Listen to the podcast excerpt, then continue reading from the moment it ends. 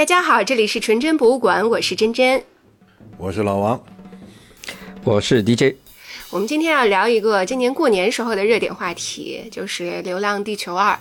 嗯，因为那个《小破球二》是在昨天晚上，在我们录音期间的前一天晚上，嗯，它的高清版正式上线了。这个，嗯，就是互联网的，呃，互联网的资源。因为我是过年期间在电影院看的嘛。然后我们一直在等 DJ 同学可以在美国不用去院线去看少的可怜的这个排片。对，我一直忍着的嘛，就是院线没看成，后来看到网上有有 TC 版，我就一直忍着没看 TC 版。哦，哎，这片子在美国上映了吗？上映了，上了一段时间哦，上了上一段时间。哦，我也没在电影院看嘛。今年春节档，其实我还看了几个电影，以前说过。我实在是受伤的太太严重了，我就实在是鼓不起勇气再进电影院了，所以这个电影我就没看。我也后来，我都也也是等着说线上上了以后，在线上看一看就得了。终于昨天晚上算是看到了，嗯。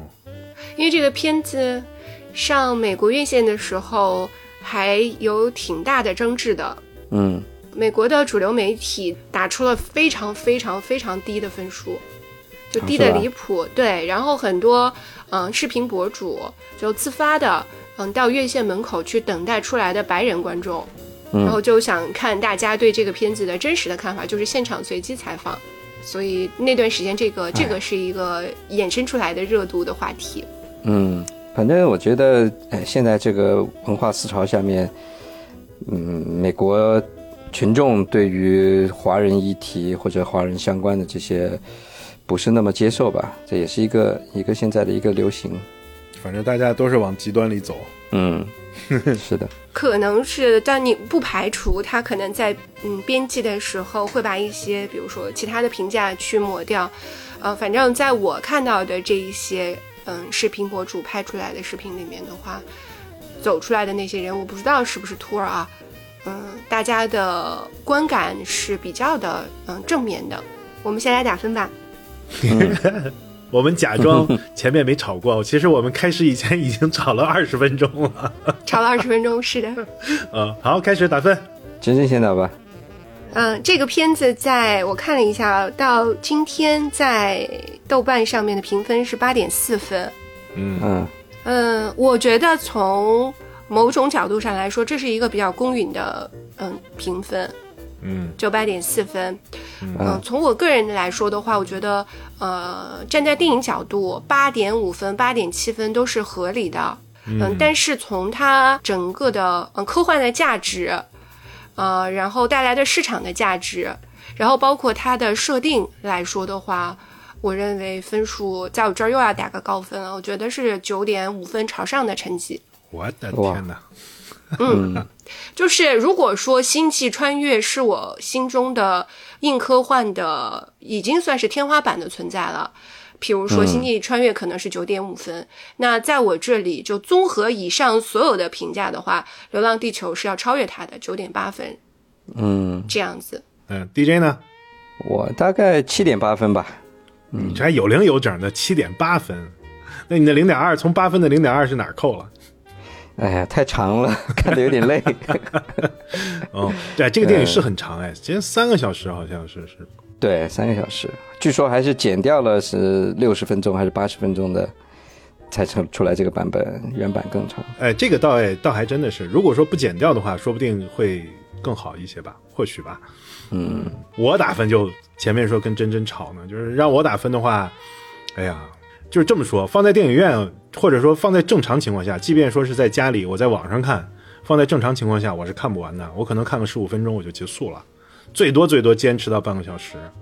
所以，在我这儿看打分的话，我估计我不会超过六分吧，大概也就打个六分吧，及格。嗯，大概就是个及格分。去去掉一个最高分，去掉一个最低分，最终得分七点八分。嗯，这首先说一下啊，我对这个电影的这个虽然说打了六分啊，但是我并不是说这部电影不好，我不是说它像拍的那个什么，我看的春节档的那个叫什么《满江红》那种，那《满江红》在我这儿就是负分，那简直看不下去，一塌糊涂。那我是说，这个电影，说实话，从一个商业片的角度来说，其实它是很好的一个商业片。它只是说，首先第一个肯定是不对我的胃口了，就是我也不算是一个科幻电影的一个爱好者。然后再加上呢，就是我看下来的话呢，就是我觉得它的叙事，嗯，有点节奏上面有点乱，叙事节奏有点乱，然后中间的那些桥段也好，中间的那些这个风格也好，包括它的音乐也好，我觉得在统一性上还是差一些。我是纯粹从一个商业片商业片的这个角度来说的，但是你要说到说它是不是一个合格的商业片的电影，我觉得没问题，它肯定是个非常难得的国产的科幻题材的商业电影，我觉得这个是没有问题的。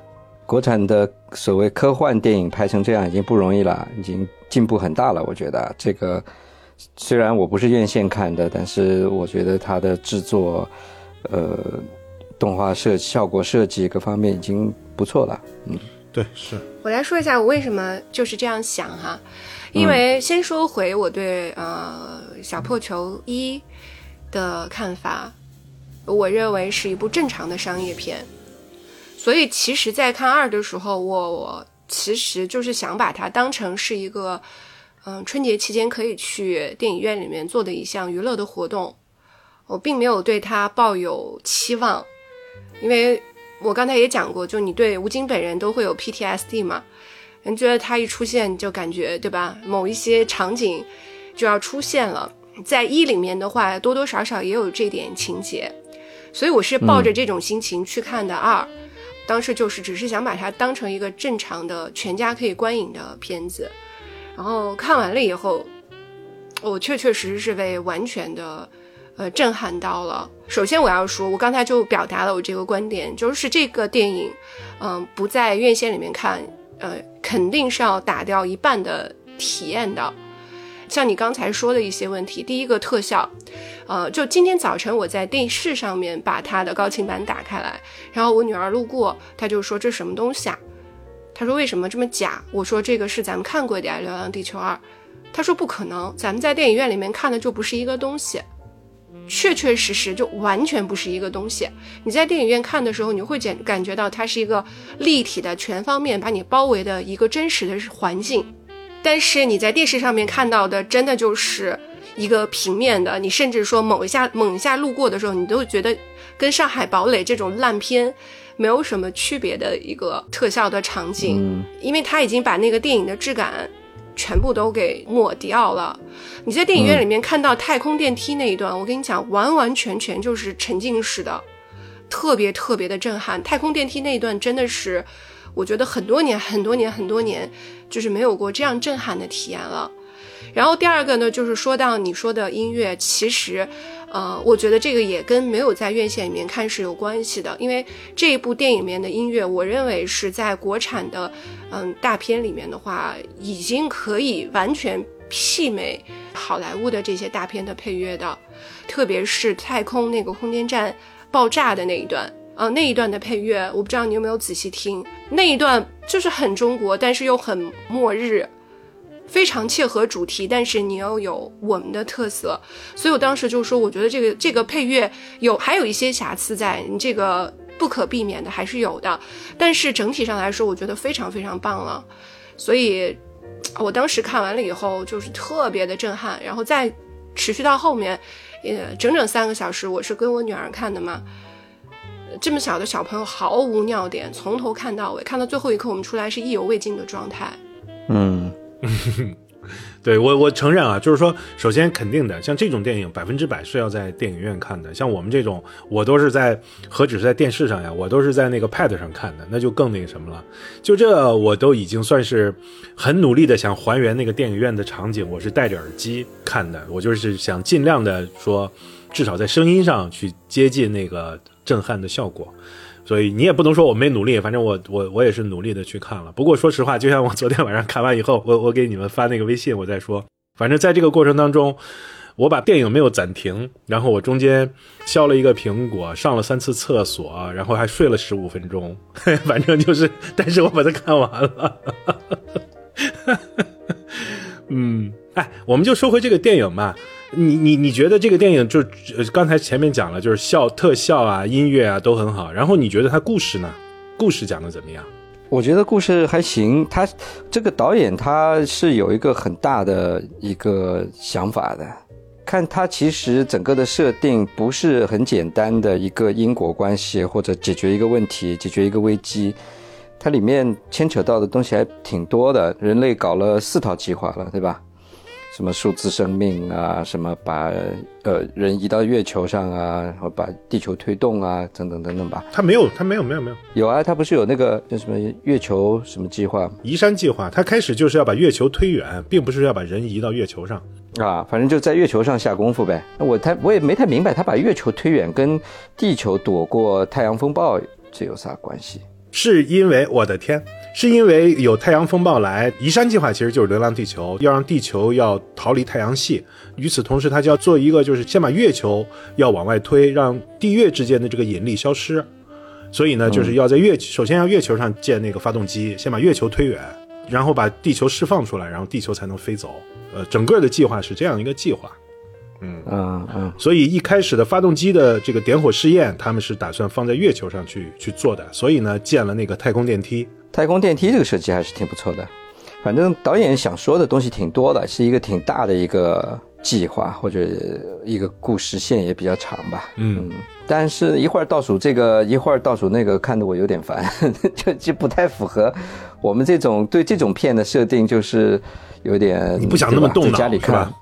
对，不想动脑，喝点酒，就是放在旁边吃饭的时候看的这种，对吧？你还得去思考，还得去那啥，就本身我们切入的或者或者是打开方式不对。嗯，恰恰是你说的这一点上，就是我最想要看的电影，又具备下饭性，又具备动脑性，我简直爽呆了。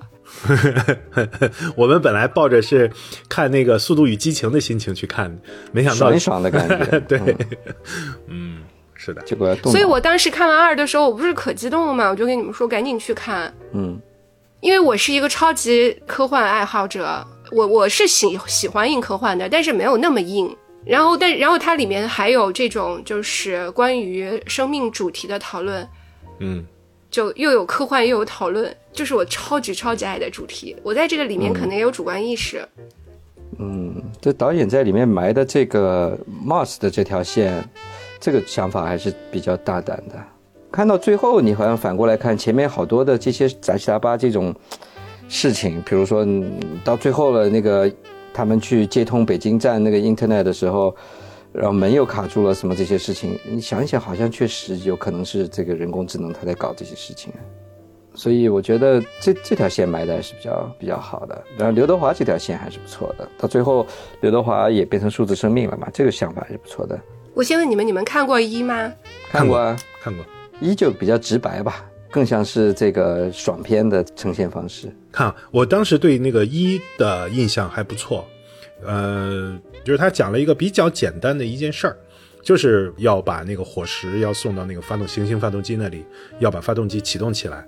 然后呢，中间发生了各种各样的故事，但是它的主线呢是挺简单的一个。一一一一件事儿，这个呢就比较符合这个电影的这个呃叙事的一般的方法吧，也也有情也有情感，也有什么。我是因为看了《流浪地球》的电影，我才反过头来去读了刘慈欣的那个《流浪地球》的那本那那个那个小说，后来发现呢，就是《流浪地球》的那个小说写的其实还要更好一点。就是比他这个电影啊，因为电影里面只是把它完全截取了，只是截了那一段但是小说里面其实讲的更复杂，也也更符合这个《流浪地球二》的这个这个设定，所以我对一的评价还是挺高的。我觉得，真真对一的评价怎么样？你对一评价高还是二评价高？那肯定是二，一就是普通的科幻电影，除了说当时的这个特效已经是国内的，它是二零几几一九年吧。已经是当时科幻的顶级水平了，就国产的顶级水平了。从这一个角度上来说，我是抱有希望了。那到了二的时候，我还是这句话，我觉得二二是不是放在国内来说，它是科幻的巅峰之作？我认为它放在整个国际上也是当代最顶级的电影。就是回到我刚才说的，我认为它是超越《星际穿越》的所在。因为《星际穿越》第一个就是它的特效还是很厉害的嘛，对吧？然后第二个呢，就是《星际穿越》站在当时的这个，就是我们对于科幻的定义来说的话，它告诉我们有四维的空间，有五维的空间。你看到那个五维空间是四维空间还是五维空间出现的时候，就在书架后面那个出现的空间的时候，你整个人就是被震到了。就四维和五维，其实在科幻里面这个设定是非常非常让人难以理解的这个设定，把它呈现在荧幕上面，你可想而知这个难度是有多高。但是它在设定上面是绝对输输给了《流浪地球二》的，因为《流浪地球二》除了和它一样的。呃，比如说父亲的爱，就是人类的爱这么一个存在以外，它更加现实的讨论了，就是特别是现在我们更加关注的 AI，然后呢数字生命的这个主题，我们之前也讨论过，就可能也许已经实现了，或者说我们就已经在其中了，嗯，所以我觉得他能够把这个设定拍出来已经很厉害了。我看完了以后，刚刚还在跟你们说嘛，我就反复的不断的。去在想这个问题，就是这个终极的问题，也是这个电影里面提出来的问题。就真的到了这个时刻的时候，你会做什么样的选择？你说哪个时刻？就是地球要完蛋的时刻，是吧？地球会不会完蛋？因为在按照片子里面的设定的话，其实氦闪也是嗯，Mouse 去设计出来的。我认为是这样子的，就是。根据我的推断的话，我我觉得它是这样一个设定。那在现实的世界当中的话，能够摧毁人类的更大的可能性是我们之间相互的战争。所以你说，如果在这个时候，人类怎么样去自救？这个是我就很愿意去设想的一个命题。嗯，你的意思就是，反正就是人类要完蛋，然后你怎么选？你是选择呃过好眼下，我只顾我自己，还是说我要为？呃，所谓人类的薪火相传，然后做出一些牺牲，是吧？你是你是说在这两个就是说你要对，你是选择像数字生命，也呃，你是选择像 Moss 一样，就是非常冷酷的去呃执行这个最优解，嗯，还是说嗯，你是一个人，我们是会受到我们的情绪，呃，我们的爱的影响而去做出一个不是最优解的选择。我觉得这是 未来很有可能会存在的一个史诗季季会发生的一件事情。当我想到呃实际的这个命题的时候，我就我说实话，就是我会被人类之所以为人类所存在的这种情绪和爱而感动。就我自己想着想着，我自己会哭的。为人类流泪？不是，我认为就是人之所以。之所以为人，是因为你要相信爱。我知道这个世界非常垃圾，就也是我的，这可能就是我的人生观嘛。我知道这个世界已经垃圾到不行，但是你至始至终你要相信爱的存在。所以我认为，终极的命题，包括那个星际穿越也是，流浪地球二也是，它终极的命题是爱，然后我就会哭啊。那你的意思就是说，爱比活着重要了？对我，因为你刚才讲爱很重要，我没。我的意思不是，我的意思这个东西不能做比较，就爱和活着这个东西不能做比较，因为你的感情头脑一热做出绝对不理智的行为。哎，反正人工智能就没有这个情绪的这个因素的影响了。其实不是，我觉得在电影里面有一段，就是涂恒宇的那个宠物电子宠物，那个笨笨，你有没有觉得笨笨不一样啊？对，有有点像像宠物狗的感觉，对吧？对，呃留下来陪它什么的。其实笨笨应该是一个，我觉得有可能，说不定是它是一个更高阶的一个生物，就是涂恒宇创造的一个，他也没有告诉谁。然后它是跟我们现实世界中你你所了解的这种宠物狗，它对人类的那种情感，然后嗯，所创造出来的一个新的人工智能的一个生命。嗯，这是我对这个狗的理解，所以我觉得这个狗在里面是非常非常重要的。它不服从命令，然后它要跳到深海里面去救它的主人。它不是按照人工智能做出来的判断去执行这个最优解，而是它 follow 了它的情绪。但实际上它是一个嗯智能生命嘛，所以我觉得它是其中一个非常有意思的一个设定。我我说实话，我我没有想那么深，我肯定是浮皮潦草的看这个电影的。我觉得刚才真真讲的这个远超我对这个电影的这个这个理解的深度了。嗯，这个电影其实里面有一条线讲的是这个人工智能的进化了。你看它里面好多次有这个镜头，就是大家呃那个抬起头看那个摄像头嘛。那究竟是谁在摄像头后面监视人类的一举一动呢？对吧？他他的意思是，你要么背后有一个大老板，要么就是那个计算机本身了。对，所以到后来整个世界快要毁灭以前，那刘德华的老板不是把他从监狱里特别把他提出来，然后呃带他去执行最后这个任务嘛？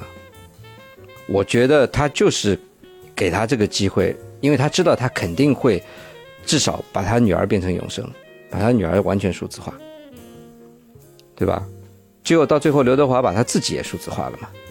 这个说不定他老板也想到了这一条。就我的感觉啊，他老板就是要让他把他自己上传上去，变成一个跟这个真正的人工智能这个造物、这个这个像神一样的存在的东西产生一个抗衡的作用。他在数字的世界里面去影响人工智能的一些行为，就变成人类。人类派到数字世界里面去的一个内奸嘛，大概是这个意思。我我猜了，嗯，是的，是的。这个电影里面，我觉得这条线是交代的很明晰的，就是那句话嘛，就是说他说涂恒宇是个变量，他并不是说这个人是一个变量，而是说其实感情是一个变量。虽然他 Moss 非常厉害，他把呃人类的爱也肯定是作为他呃众多模型其中的一个模块再去计算的。因为他知道了这个东西是可以计算的，所以他才会就我们从隐藏线里面，至少我看到的是，他可能安排了嗯车祸的发生，因为车祸的发生，然后因为他对，因为涂恒宇自己本身是研究人工智能，就是因为他的特殊的身份，然后才会产生一系列的事情，最后呃来就是有有了数字生命这样一整个计划，嗯得以实现。他是把这些所有的爱也也作为一个，就是他可以计算的一个模型算进去的，但是可能他低估了这一件事情。嗯，爱也是一个变量。嗯，对，所以这是他说涂恒宇为什么是一个呃变量，你也可以理解它是一个新的物种，它可以计算，但包括他的女儿也是可以计算的，但同时它是具有人类的情感的。所以他才会出现在电影最后的时候，就是一直有个人在提醒他们，然后包括李雪健的这个角色，就是一直知道一定要坚持到最后一刻，嗯，那那个站一定会修好的，因都是因为应该是有着未来的，不能叫未来那个维度上面的涂恒宇给到我们的提示，但是对于像为什么当时李雪健还是很。紧张的原因是因为在那个时刻，涂恒宇的计算能力还没有那么强，所以可能给到他的呃暗示并不是那么的准确。但是到了电影的最后，他说：“嗯，时间越来越准确了。”就说，嗯，虽然啊，Mouse 在安排了这一切，他就是有发生种种种种的事情，但是中间也有一个能够跟他，就像你说的，能够跟他对抗的角色，然后呃，也在提醒着人类。我们可能需要呃团结在一起，去去来对抗这件事情。那某种程度上来说，我觉得就这种对抗可能也实现了呃 Moss 的，因为按照这个就是按照电影上来说的话，Moss 的终极理想就是还是希望能够就是能够团结的吧，不要自己把自己干死这个意思。你说的这些已经严重超出我的这个。对这个电影完全没看出来，所以我插不上嘴，觉得自己像没看一样。对我感觉我白看，真的本来本来我也不是很认真看，但是他这样一说，我更是白看了。这就又像是我们上次聊那个电视剧一样，我原本觉得我看我看明白了他这个逻辑。但是真真这样一讲呢，我又我又发现我白看了，所以 嗯，导演这会儿在拍手，嗯，终于有人看懂了。对，我看了看了看了一些，就是当时我就给那些所有做深度解析的那个那个都点都点评了，就有一些视频博主，那是真正的硬科幻爱好者，然后就讲了呃，这个导演本人。他在当中放的一些，可能我们因为我不太没有没有怎么看过高达嘛，然后里面一些致敬的片段，他自己肯定是一个硬科幻迷，他才能拍出这个东西。当然我说的硬科幻啊，就是你不能叫做完全的硬科幻，就对我来说已经很硬了。因为按照真正的硬科幻迷的他们的标准，就是所有的一切都是符合你现在我们认知的科学的范围之内能够达成的。对，所以能不能对吧对，所以行星发动机能不能够带着地球跑呢？你从这件这个角度上来说，可能已经不符合他们的标准了。但是对于我这样一个就是烧脑的科幻片的爱好者，我是非常非常满足的。哎，我还真是没想到，就是你是对这种电影爱好者，我我我是没想到的。嗯哦，我非常非常喜欢这种所有的这种电影，我都会喜欢。第一个就是，嗯、关于时间的问题，比如说时间的无尽循环，然后或者是你怎么样去看待时间这个问题，你到底是它是同一时间存在的东西，还是它就是一个空间里面的事情？就是你怎么样看待这个事儿？对时间，我就是特别特别喜欢。所以这个片子里面其实也有讲到维度的问题嘛，四维也好，五维也好，或者是更高维度我们完全不能够理解的世界，这个就是我喜欢的一个点。然后数字生命这个问题，我给你一直强推《疑犯追踪》，那个真的是我特别喜欢的一个问一个一个剧，就这个设定我是很喜欢的。然后再加上它有让人下饭的特效情节，而且又是中国拍出来的，就不得不说啊，呃，我们抛开所有的意识形态和他要过审的所有这些东西来说的话，就从中国本身拍出这个片子来说的话，我真的是有民族自豪感的。我我真的挺高兴的，因为你看到的东西，你毕竟看到的是过去看到的都是美国人拯救一切嘛。是的，你现在看到的这个东西，它讲了人类是命运的共同体，就是显然，我觉得在这个片子里面，你这是要上首页的节奏。我真的吗？我这是说的心里话呀。嗯，呃，行，当然，在中国，在这个里面，你可以讲，就是反正领头羊是中国嘛，但是他讲的是人类命运共同体的问题，这个利益又比很多美国大片儿要利益还是要高得多呀。然后片子里美国人只会咋咋呼呼，没事乱叫。对，那这个没办法，毕竟是我们自己拍的片，他想想钱都我花了，你还不能让我爽一把吗？对不对？这个合理啊。你看美国大片儿里面中国人都是什么角色啊？是的，对吧？他给亚裔给到的都是什么角色？就是昙花一现，什么李冰冰这种角色，要不然就是反派角色，要不然就是赛博朋克的机器半机械人的角色。漫威宇宙里面中国人那个角色，上还有一个汽电影，对，什么鬼？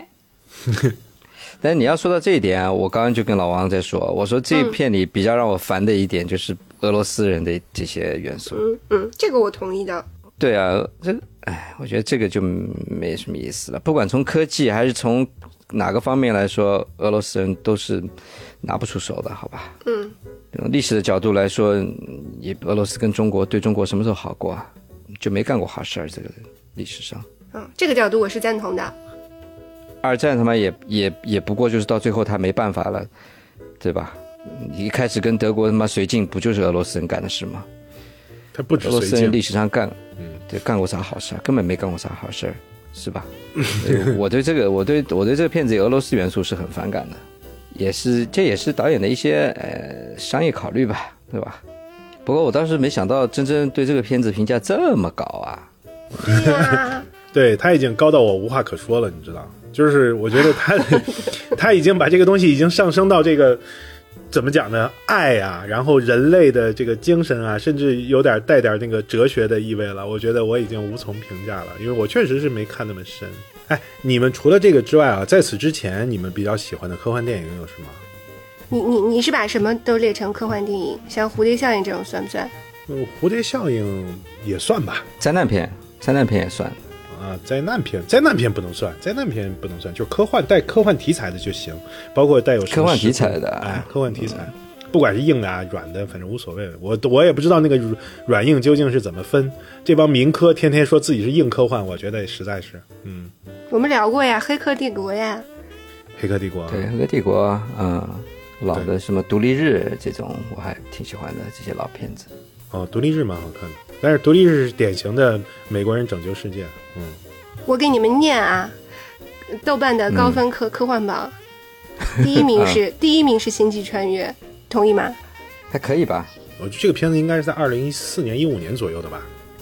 呃，嗯当时一四年，对，应该我就记得，因为那个时候我那个健身教练那小孩儿就跟我说，男孩儿啊，这个电影他刷了四五次，而且每一次在电影院里他都哭，我就特别好奇，我就一直没看，我没进电影院，然后一直到后来，呃，我是在网上看的，就是有资源以后我下载下来看的，没看出有多好啊，就是没觉得有那么好，竟然能排到第一，历史上的第一，嗯，没法聊了是吧？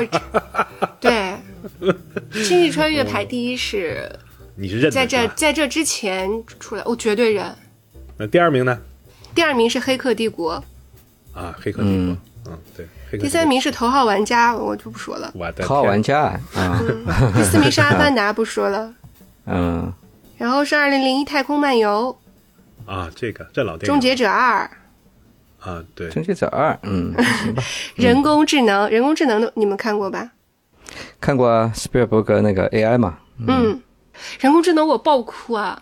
很久以前看了，对对对有个十年了至少。不止那个电影不止，那个时候那个裘德洛头发还在呢，零一年的，嗯，嗯，然后是还 E.T.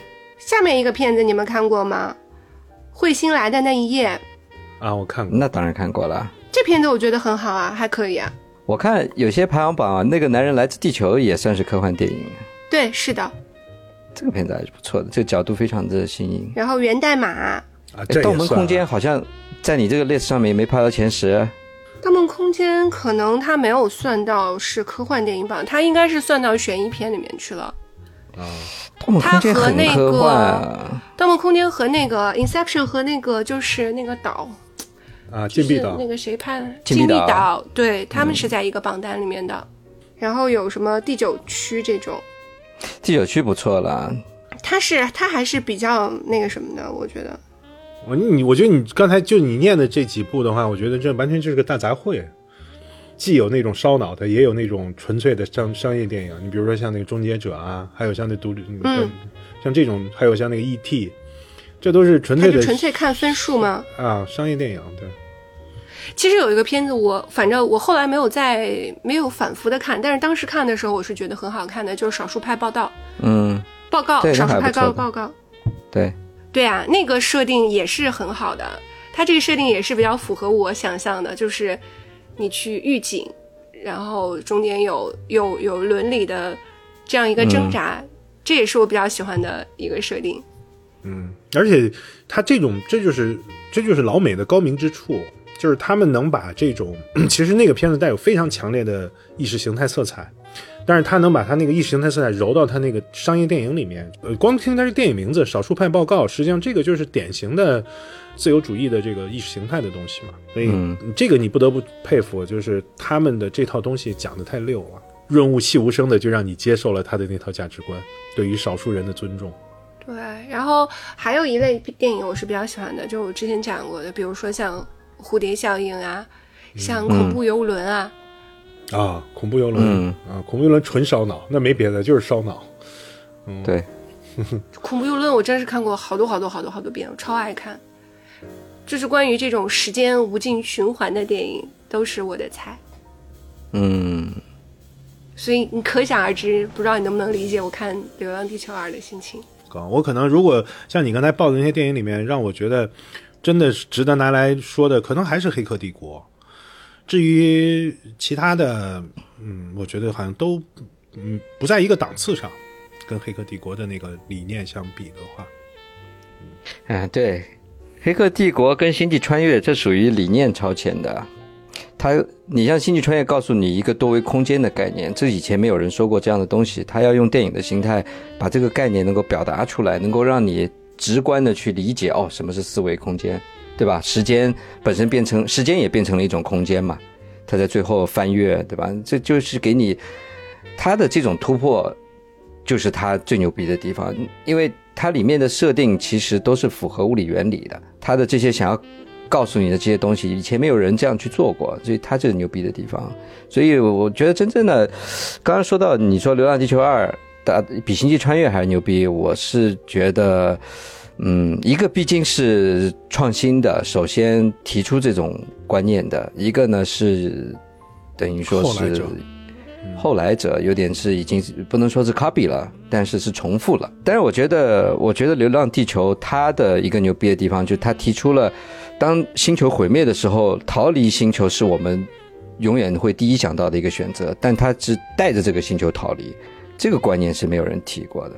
我还印象当中，就是我当时看到那个《流浪地球一》的时候，它那个海报让我觉得特别特别神奇，一个地球拖着个尾巴在跑，就是当时那个海报给我的印象还是蛮深刻的。刘慈欣是比较硬的，他呃，他提的这些观念，就是基本上还是符合物理原理的。他一些什么呃虫洞啊，或者说是什么曲率飞船啊，什么这些，也都是有一些科学根据的。其实，哎，我其实一直就是有一个，嗯，怎么讲，有一个好奇之处啊，我想听听你们两个的意见，就是你们两个认为。就是是不是真的有所谓的物理学或者说科学理论的支撑，对于一个科幻故事吧，不管是呃文学也好，还是电影也好，有那么重要吗？就当然重要啊！如果没有物理学科学的支撑，那你就变成武侠片了，随便天上乱飞了。你把印度神片里面 人随便把汽车拿起来乱抡的这种，啊，这个你能欣赏吗？你欣赏不来嘛？对不对？你欣赏不来这种这种太过分的设定。对，你要这样说，倒也对。但是我始终觉得，就是所谓的硬科幻，所谓的说他讲的这里面的每一个，呃，什么物理定理都是真实存在的。但是我觉得这实际上还都是一种望文生义。不是啊，真的，你要去看一下《星际穿越》那本书，它所有的一切都是有有有公式。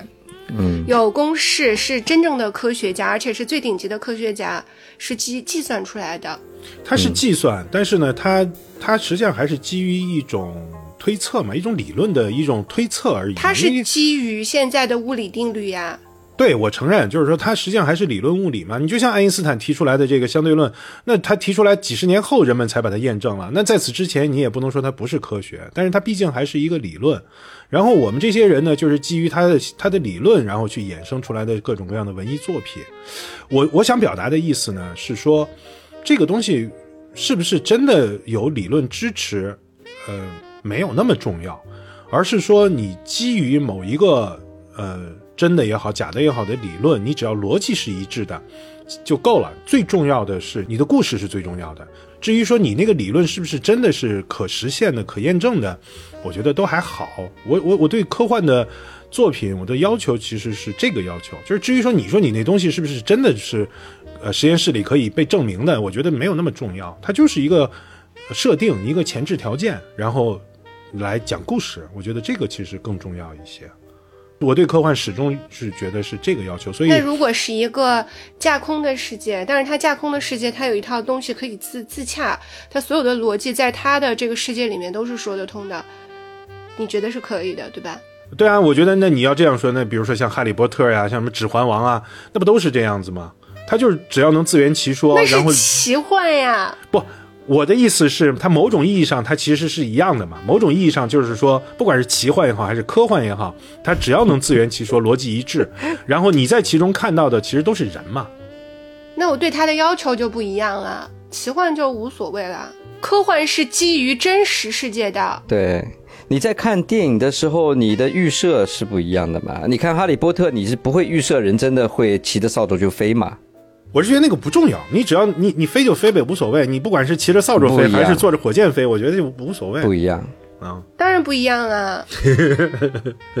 你在奇幻世界随便呀，你可以你可以护神护卫，但是如果这个设定是科学片的话，你在真实的世界去召唤一个灵魂，那就是另外一件事了。它就要有不同的实现路径了，就不是用咒语去实现护神护卫了。对，那个奇幻片，你对它的设定是采取原谅态度的。他突然给你来个我消失了，我就是凭空消失了，怎么样？我就奇幻片呗，对吧？我想飞我就飞嘛，我想怎么样隐身，我突然就来了。你对他是采取一个原谅态度的哦，他他是奇幻片嘛，你不会去对他有苛责嘛？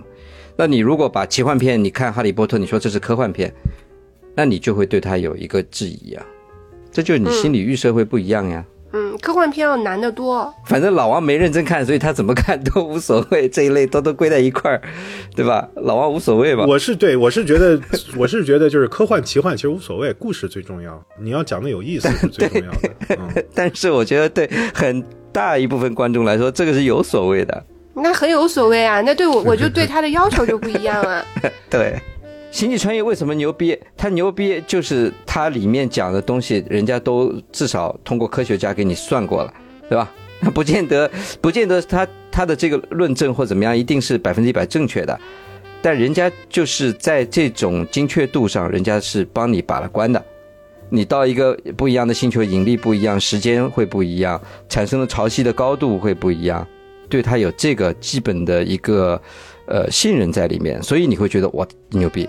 你如果星际穿越他所拍的东西都没有论证过，就是他想怎么拍就怎么拍，那我觉得他的这个所谓在影史上这个地位就不一样了。那不就是阿凡达吗？嗯他就 因为科幻有一个 有一个可供大家去想象的空间，就是，嗯，它是有可能实现的，因为有科学作为基础，但是你不会对魔戒，会对哈利波特有有这个设定啊，你有这个没有这个预期嘛？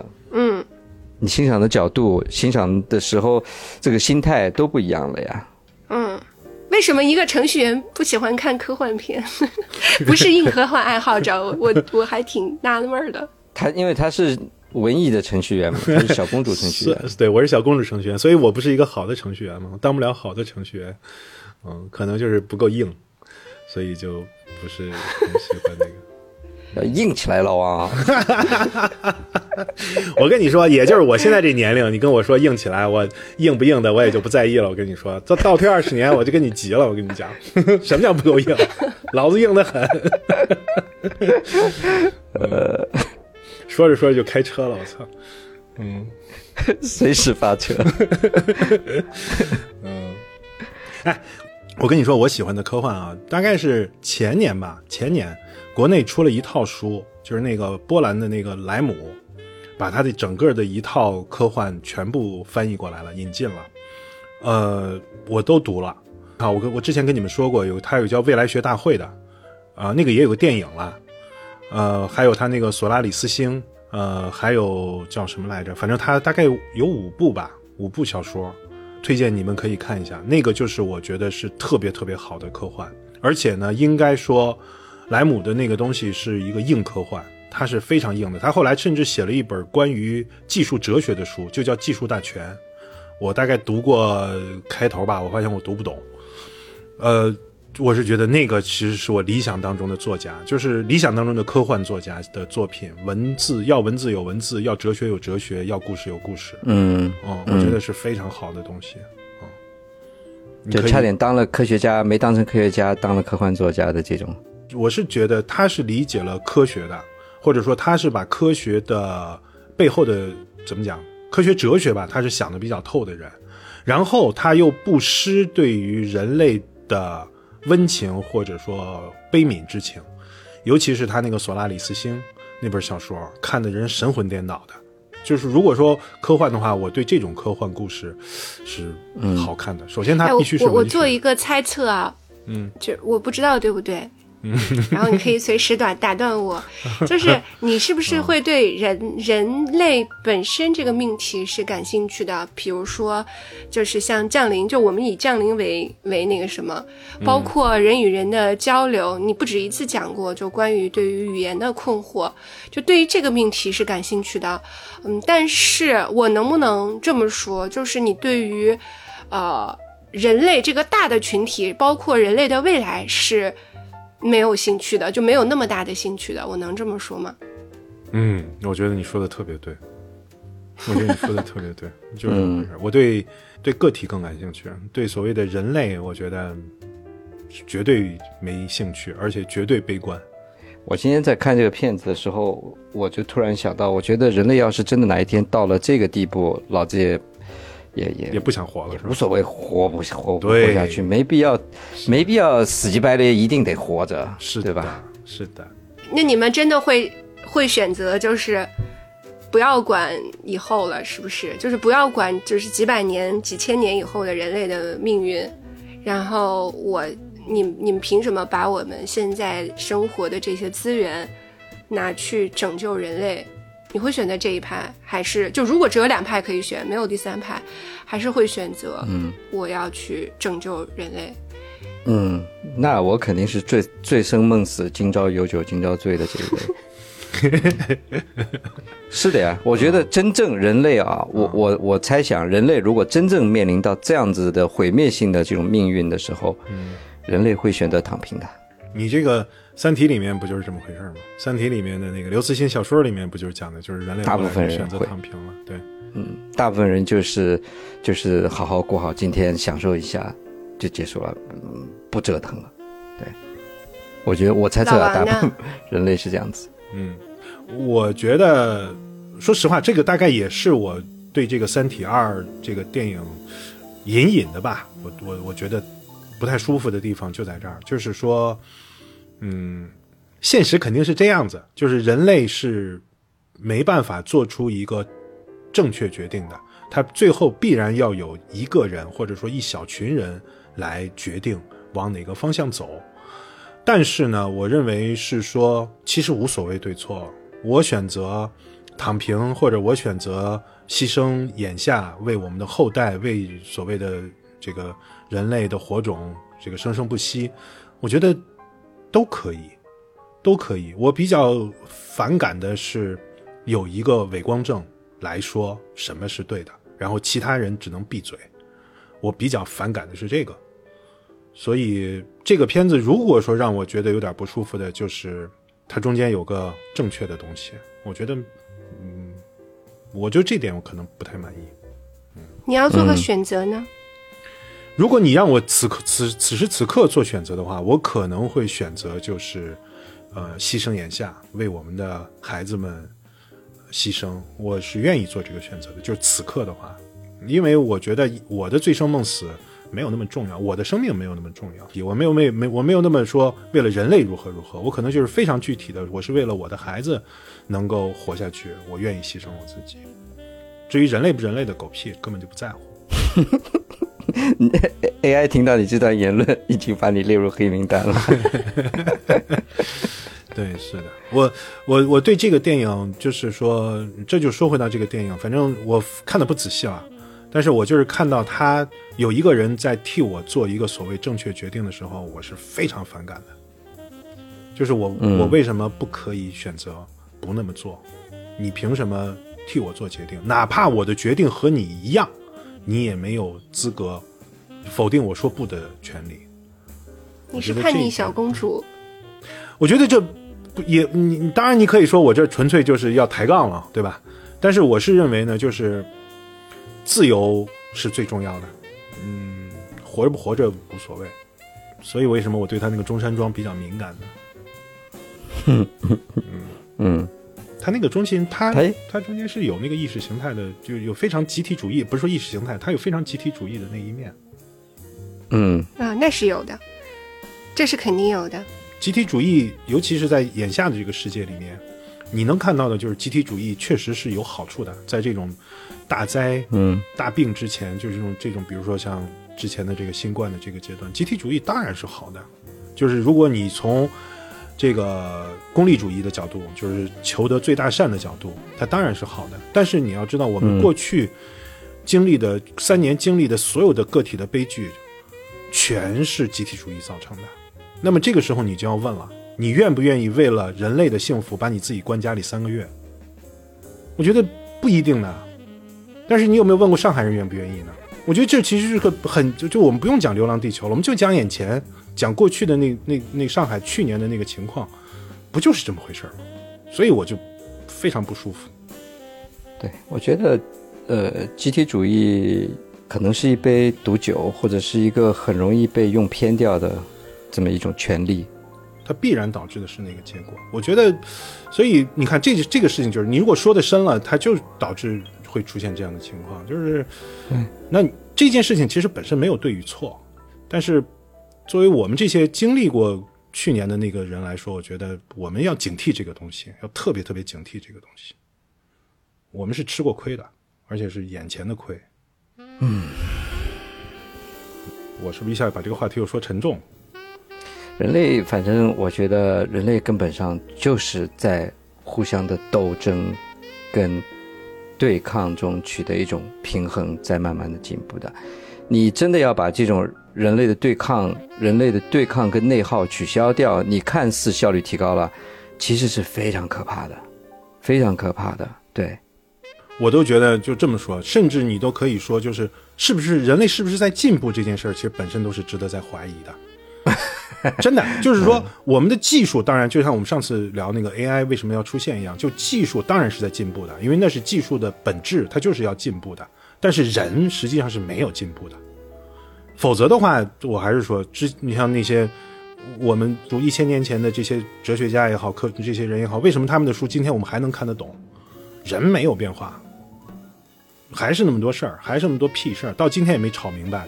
嗯，对你说的这点，我觉得呃，觉得倒是值得去思考的。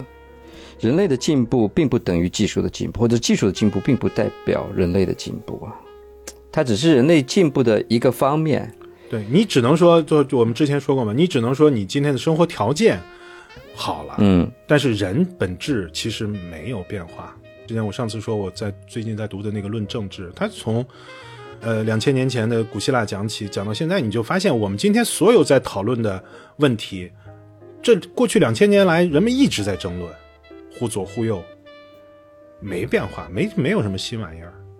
所以我还是说啊，你看说到这儿，我就最后说个动感情的话啊，比如你们俩对我的重要性远比什么一万个人要对我重要的多。这就用用到遇到那个所谓的电车难题，啊，搬一下道岔能救一万个人，但是我要牺牲你，我不干的，因为那一万个人跟我没关系。这个世界上人太多了，我救不过来的，我只能是救和我有关系的人。所以你们两个比那一万个人要重要，这就是我现在对于。如果说对于人生的看法，我觉得就是我身边的人要远重要过所谓的集体或者人类，我觉得要重要的多。哎，我觉得我我我挺难选的。你会牺牲我救一万个人是吧？嗯，不是不是不是这个命题，这个命题，嗯，这个命题我不想讨论。就是对，就是就是说到这个，嗯。其实啊，其实跟这个命题是一样的啦，就是我们跟你刚刚在讲的，比如说你是对啊，你是选择嗯当下去享受的，就是我才不管以后的世界是什么样子的这一派，还是另一派的时候，呃，我觉得我还挺我会挺矛盾的，我觉得我身上有朴素的，就是这种责任感，我不知道是哪里来的。就我其实并没有这样的能力。我明白，就是你有道德压力，你觉得你选择了躺平，你就有一种道德压力，好像谁好像哪里不对似的，对吧？或者选另一边，你总会有个嗯，呃，有可能是，可能是道德压力，我不知道我这个是怎么说，可能是道德压力有一部分的，还有一部分就是我觉得是应该薪火相传的，就是。就你，你觉得人类文明应该要传承下去，有这种有这种传承的这种压力，对，是吧？对我有这个想法，对，我觉得应该存在下去。我纠正一下，就我刚才说，所谓躺平，也不是说啊，世界末日了，我就天天喝得烂醉，呃，怎么样？不是这个意思。我的意思是说，如果真正面临到世界末日的时候，我不会去那么积极的想要去。费劲巴拉的去解决这个问题，我觉得人的存在，嗯，并不仅仅是你得延续生命这个问题。哎，那我我我换一个设定啊，因为其实我们自己本身是没有这个能力的，对不对？就是你你的意愿和你自己实际能做到的事情根本就不是一件事儿。但假如说你跟电影里面的刘德华的这个涂恒宇是一样的，你本身具备有这个能力的话，怎么办？嗯，这还是一个可行性评估吧。如果我的评估，我觉得这个事情可能，就算费尽力气，成功几率也是很低的话，我可能不太愿意去花这个力气。我会选择接受命运的。我我我说实话，就不会硬来的，让时间慢慢的流失掉就好了。对，就是对吧？人要接受命运，我觉得。你看啊，我就说。我看到那个电影的最后一个镜头的时候，就是人类开着地球飞了，你知道？昨天晚上我我脑子里的第一个反应就是，这个人得自大到什么地步，竟然可以开着地球飞？你真的是你拿宇宙，你你视宇宙为何物？对，你视宇宙为何物？你竟然想着可以开着地球飞，嗯，太自大了，我觉得太自大了。晒个太阳就紫外线烫伤了，呃，这比你地球上没有一种动物像人类这么脆弱的，晒太阳会会被紫外线烫伤。你说你告诉我哪个动物会被紫外线烫伤？没有的，只有人类有这些问题。哪个动物需要穿衣服？没有的，只有人类需要在恒定的这个温度下面才能生存。就你在事件当中的时候，嗯，这个选择就挺难的了，因为你的选择是会造成实际的影响的，A 或者 B 道路完全不一样。嗯，不过好像在《流浪地球二》里面，他也并没有其他的选择，因为有一个比他更高级的生命帮他选择了一切。嗯，或许吧，或许那是一个，嗯我始终认为啊，那是一个打引号的更高级的生命。我，嗯，嗯，我觉得，因为就很可怕。对，因为基督教里面最大的一个罪就是说，你企图理解上帝。我们如果说基督教这也算是一个设定的话，我觉得为什么说基督教嗯可以说是一个伟大的宗教呢？其实就在这里，就是作为人来说，你只有保持谦卑，接受命运，接受上帝的安排，你是不能去用你的理理性，所谓的理性去理解上帝的。如果你能理解上帝，嗯那上帝岂不变得和你一样了，对吧？所以我是觉得，就是我们认为有一个更高的智慧的存在这件事儿，其实本身就是一种狂妄的妄念，就是你觉得应该有个比你更高的错，真正的比你更高的那个东西是你根本无法企及的东西，你就不要尝试去理解它。什么你评判它的高和低，这都是妄念。对，那个因为你就想，你就想你人看着地上的蚂蚁嘛，你可以理解蚂蚁，但蚂蚁是不能理解你的存在的。蚂蚁连你这个存在它都无法理解这件事情。是的。所以，如果说我们相信，你真相信有上帝存在的话，你第一个要避免的就是去理解上帝。比如说，你今天生病了，在家里发烧，你就要你就会问上帝：你为什么要让我发烧？为什么要让我受罪？错，这就是错。你只有接受你今天发烧，你是不能问上帝这个问题，或者你想我是不是哪儿做错了，所以他要惩罚我？错，这就是上帝的安排而已。至于他是怎么想的，你根本就不能去想这个问题。我觉得这个是一个好的一个信仰吧。我我我说这个可能有点跑题了，所以就说回来，就是我们认为有个更高的生命、更高的智慧，我觉得这本身就是一个怎么讲？你还是把你的理性放得太高了，你觉得你可以嗯啊跳出五行外，不在三界中的这个这个、呃、来看待这个事儿，我觉得不是的。如果我们真的接受这个东西的话，你就接受它就可以了。哎，为啥我一说就把这个事儿说的好像很很沉重似的？不说了。那倒也不是啊，我你这个东西是的呀，你最后所有讨论完，你这个命题终究还是一个嘛，就像这些电影一样，你再怎么讨论，最后终极还是一样，爱与自由是所有电影的主题，你跳不脱这个主题的。所以我跟你说，封城的时候抢菜只有靠真真去抢，我们这种臭男人是干不了这种是活儿的，是的，这个还是说了，就是说真真，可不，这个还是说，这个肯定不是拍马屁，就是说他的这个伟大之处，遇到那么具体的问题的时候，他的表现出来的那个顽强和能力，我跟你说，像我们嗯。完全不行，我们只会骂娘，我们只会在家里生气，我们怎么样，但是我们做不了具体的事儿，具体的事儿我们没有耐心，也没有那个能力，只有他能帮能照顾自己人，还能帮助别人，我觉得这个是，这个才是伟大的东西嘛。就所有当妈的都是一样呀。嗯，不仅如此啦。我说我说女性可能天性上面就是有这种，在这个部分会比较强大，韧性上面会比较强大。说回来，就是说，你像《流浪地球》，我从这个里面，我就我老感觉就是刘慈欣啊，可能和他的个人的经历有关，所以他就对于嗯人想活着的这件事儿的这个执着啊，我觉得他是有他自己的看法的。他好像认为，就是活着是非常重要的一件事儿，就是 DJ 前面讲的，嗯在我们有时候现在看来，觉得活着没那么重要。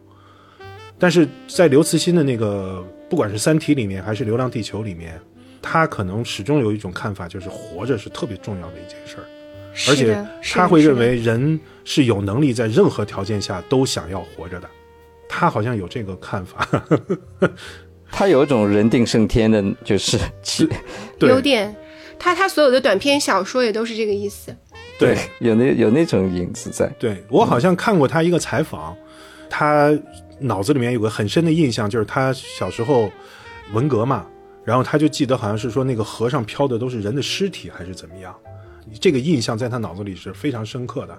他在在那个时代的那个经历，就是他对人的看法受那段经历影响太大了，所以他可能就认为就是人是就是为了活着可以不惜一切的。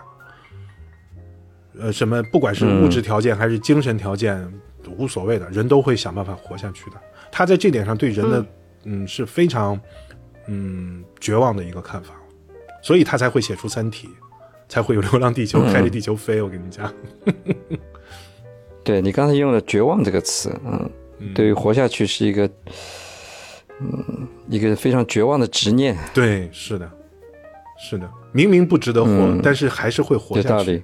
你倒是觉得这个看上去它是一个让你充满希望的一个杀出一条生路的这么一个概念的电影或者小说，但其实它是一个背后是一个很绝望的设定在里面。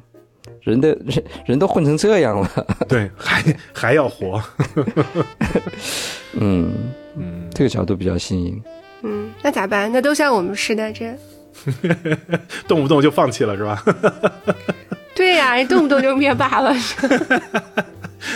所有的所有的小说都写不下去，嗯，拳头上来就先干掉。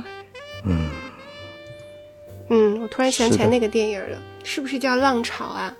浪潮就是那个嘛，一个教师什么学生，对对对，法西斯做那什么的。个法西斯实验的那个，嗯、对对对对对，我没看过，你没看过是吧？没。这个电影很好看的，它正好是讲，如果能够放出来的话，就是讲集体主义这个事情的。你去看一看，这个电影蛮值得看的。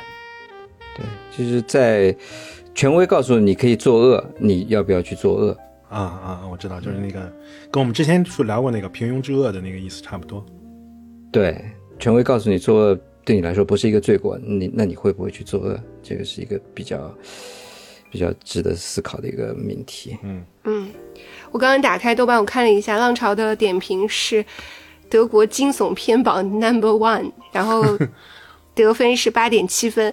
那我看到第一条短评很有意思，他说奇怪的不是独裁者，而是服从者。哎，那我觉得挺有意思的，就是这个片子，哎，既然我们三个人就分数完全不一样，还正好是 非常符合我们的节目调性嘛。老王是一个极端，你是一个极端，我在中间和稀泥。别吵，别吵，别吵。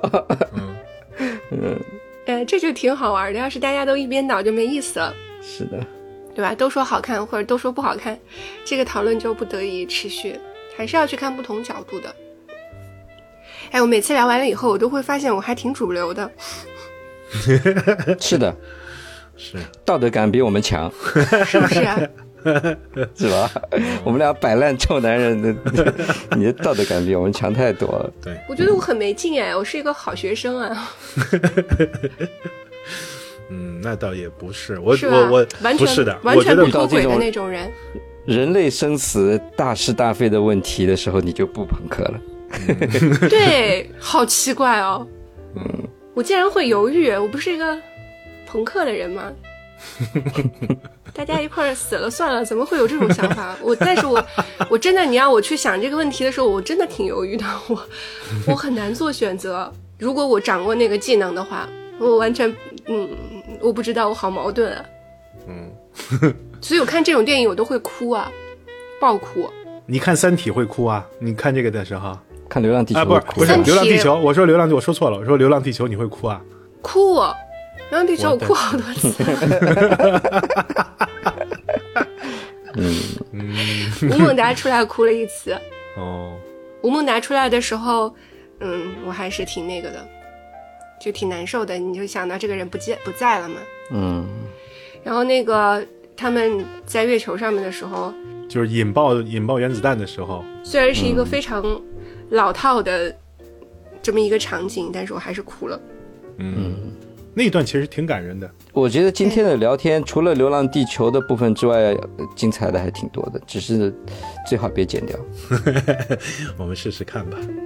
好吧，那今天就到这里吧。好，这里是纯真博物馆，我是真真，我是没看懂的老王，我是和稀泥的 DJ，对我是上价值的真真，拜拜。拜拜。拜拜。